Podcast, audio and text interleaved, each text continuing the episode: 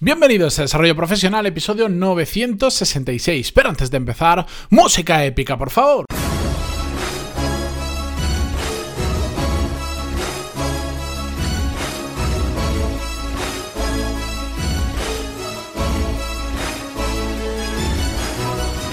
Buenos días a todos, bienvenidos, yo soy Matías Pantaloni y esto es Desarrollo Profesional, el podcast donde hablamos sobre todas las técnicas, habilidades, estrategias y trucos necesarios para mejorar cada día en nuestro trabajo. Hoy, lunes 28 de septiembre, para empezar la semana, os traigo un episodio mm, corto, ligerito por decirlo de alguna manera, pero que me apetecía grabar y me apetecía subirlo hoy. No sé por qué, lo podría haber dejado para el viernes, porque igual el tema va más por ahí, pero me apetecía hoy, así que aquí está.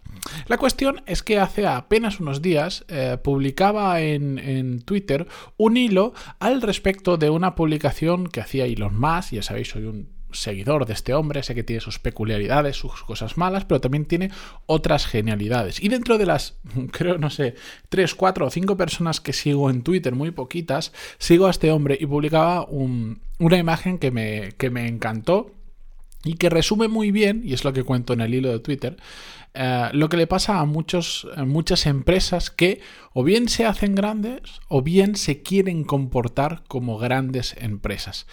Os lo resumo, pero en las notas del programa os voy a dejar em, el tweet directamente. Em, ponéis pantaloni.es barra 966, os va a llevar a las notas del programa y ahí tenéis el tweet. Y si no, pues me buscáis en Twitter como m, mpantaloni, ahí me encontraréis. Aprovecho esta ocasión para deciros que desde hace un par de semanas estoy subiendo mucho más contenido a través de redes sociales. He pasado prácticamente de no subir nada más allá del podcast a que ahora publico pues en Twitter en LinkedIn, en Instagram, eh, empiezo esta semana con YouTube, incluso hasta con TikTok, así que que lo sepáis, que estoy si os gusta de lo que hablo, en, prácticamente cualquier red social también me vais a encontrar publicando más contenido. Y la cuestión es que mm, hice un hilo sobre esta imagen que ponía Elon Musk, que para representarla, para los que no estáis viendo ahora mismo su tweet o el que yo escribí, que era una captura directamente de lo que había puesto Elon Musk y una reflexión posterior, básicamente este señor puso una imagen que se veía un partido de fútbol americano y se veía una persona de un equipo y él ponía sobre esa persona y decía, este soy yo intentando crear, eh, subir contenido muy bueno. ¿Vale? A las redes sociales. Él es un fanático de, escribir eh, en Twitter. Y en la misma imagen se ven otros cuatro jugadores del equipo rival intentando tumbar a ese jugador inicial que os comentaba y sobre cada uno de esos jugadores rivales pues uno le pone un cartel como este es el departamento legal, este es el de venta, estos son demandas por escribir, esto es más departamento legal. Para significar que cada vez que él quería publicar contenido, tenía que, dentro de su propia empresa, pues luchar con un montón de departamentos que se lo querían impedir. Evidentemente es un tuit pues, eh, que ha sido retuiteado y ha sido movido hasta la saciedad, pues porque este señor se caracteriza por no tener muchos pelos en la lengua y ser un CEO o dueño de empresa o director general de una empresa muy atípico que utiliza las redes sociales para, contar prácticamente lo que le da la gana. Y eso le ha llevado incluso a tener pues, muchos problemas legales, pues porque está en una empresa donde hay determinada información que legalmente no puedes dar porque hace que varíe eh, su valor en bolsa, bueno, grandes historias. La cuestión es que él está hasta el moño de todo eso y se quejaba con esta imagen de, es decir, no me dejan hacer nada. Cada que voy a publicar algo, tengo que si a los de legal, a los de venta, que si los que me quieren demandar, que si no sé quién, todo el rato detrás mía para que no lo haga. Y esto, mm, fuera de la anécdota de este señor, que también entiendo que le quieran parar en muchas ocasiones porque a veces la lía petarda, ocurre en muchas empresas cuando se van haciendo grandes, que cada paso que quieres dar te tienes que enfrentar a un montón de departamentos que no hacen más que ponerte, em, ponerte, digamos, todas las barreras posibles para que no pase nada.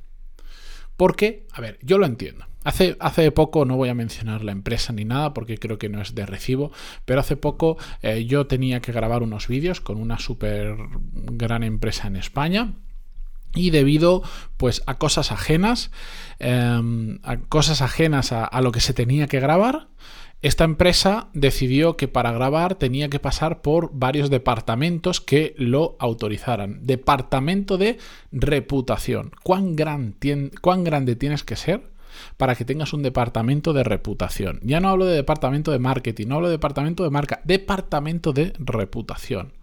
Evidentemente, si algo crees que tiene que pasar por el departamento de reputación, un tema que había ocurrido en redes sociales, em, esto le ocurrió a un cliente para el que yo trabajaba, no, no nada relacionado con mis redes sociales, pero yo estaba dentro del ajo. Pues si algo tiene que pasar por el departamento de reputación, imaginaros que cuando llega el departamento de reputación, ¿qué te van a decir? No, esto no puede salir adelante. Si ha llegado hasta aquí significa que todos sabíamos que cuando llegaba ahí, cuando hacía falta esa verificación, no iba a salir adelante. Por una somera tontería que tenía literalmente cero relevancia. Pero esto ocurre muchísimo en este tipo de empresas que son gigantes.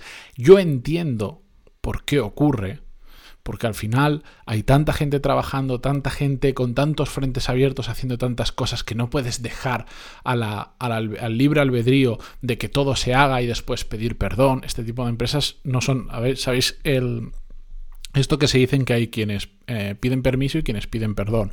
Cuando eres pequeñito siempre se dice que es mejor pedir perdón que pedir permiso. Es decir, haz muchas cosas y si en alguna la lías, bueno, pues ya pedirás perdón.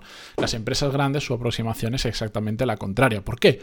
También es normal, porque tienen muchos frentes abiertos. Entonces no pueden estar pidiendo perdón y porque les puede afectar a su imagen, a sus clientes, etcétera, etcétera. Entonces siempre, siempre, siempre se, se va por el pedir permiso.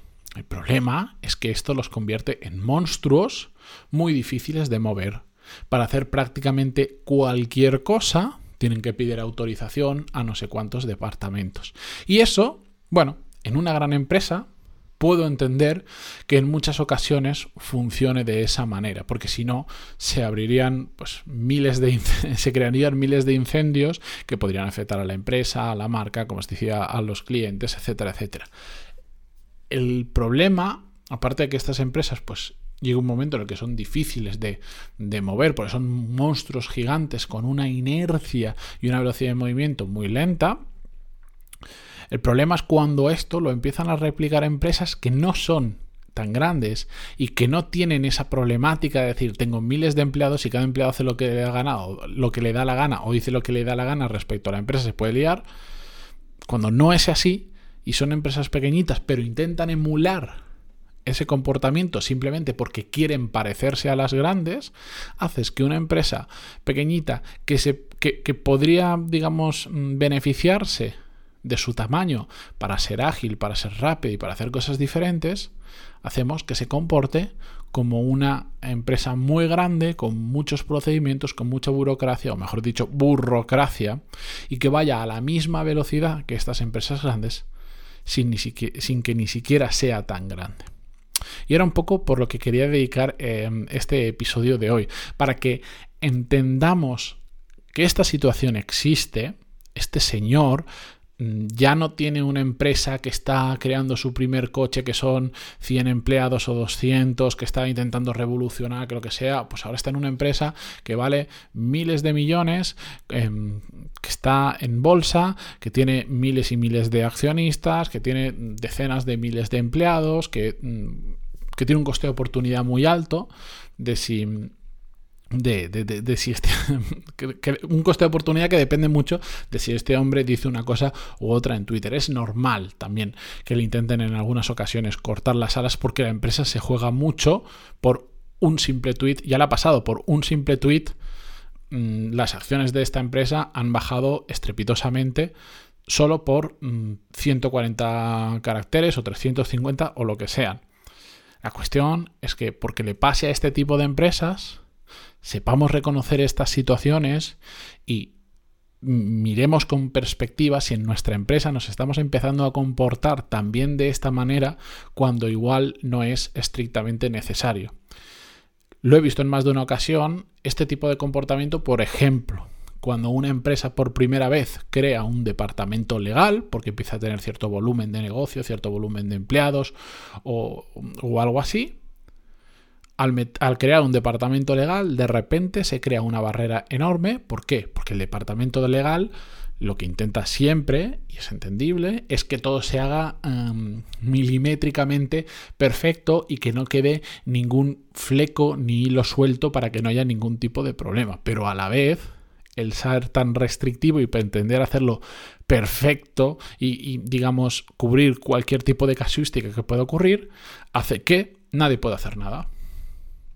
Y lo he visto, que lo he visto con mis ojos cuando aparecen determinados departamentos de este estilo, porque la empresa va creciendo, muchas empresas empiezan a convertirse en lentas, en pequeños monstruos, pero es que no son miles de empleados, igual son unos pocos cientos, son unas pocas decenas de empleados, y no puede ser.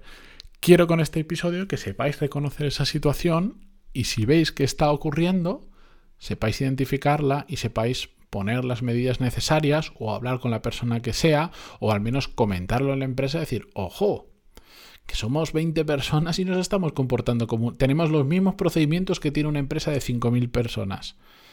¿Tiene sentido? ¿No nos está restando eso velocidad? ¿No nos está restando eso capacidad de creatividad, de hacer las cosas diferentes? ¿Tenemos que comportarnos como una empresa de 5.000 personas si somos 20, 30 o 40 empleados? ¿Es realmente necesario? Simplemente para que sepáis ganar perspectivas, sepáis identificar estas situaciones y tomar las medidas correspondientes para evitarlo, revertirlo o por lo menos minimizar este tipo de situaciones. Con esto os dejo, os dejo esta reflexión por hoy.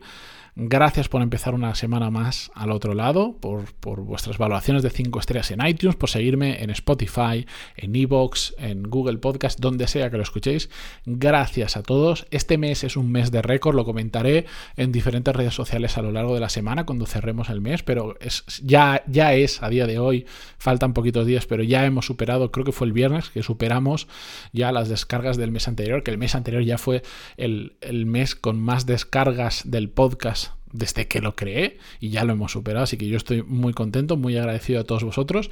Y lo dicho, mirad en LinkedIn, en Instagram, en YouTube, mirad en Twitter, hasta en TikTok, porque ya estoy subiendo contenido por ahí. Y, y voy a subir muchísimo más. Y las estadísticas de este, de este podcast y de, bueno, de muchas cosas las voy a ir compartiendo a lo largo de esta semana también por ahí. Nos escuchamos mañana como siempre, que el podcast no va a parar, es la, la pieza clave de todo el contenido que creo, así que mañana más. Adiós.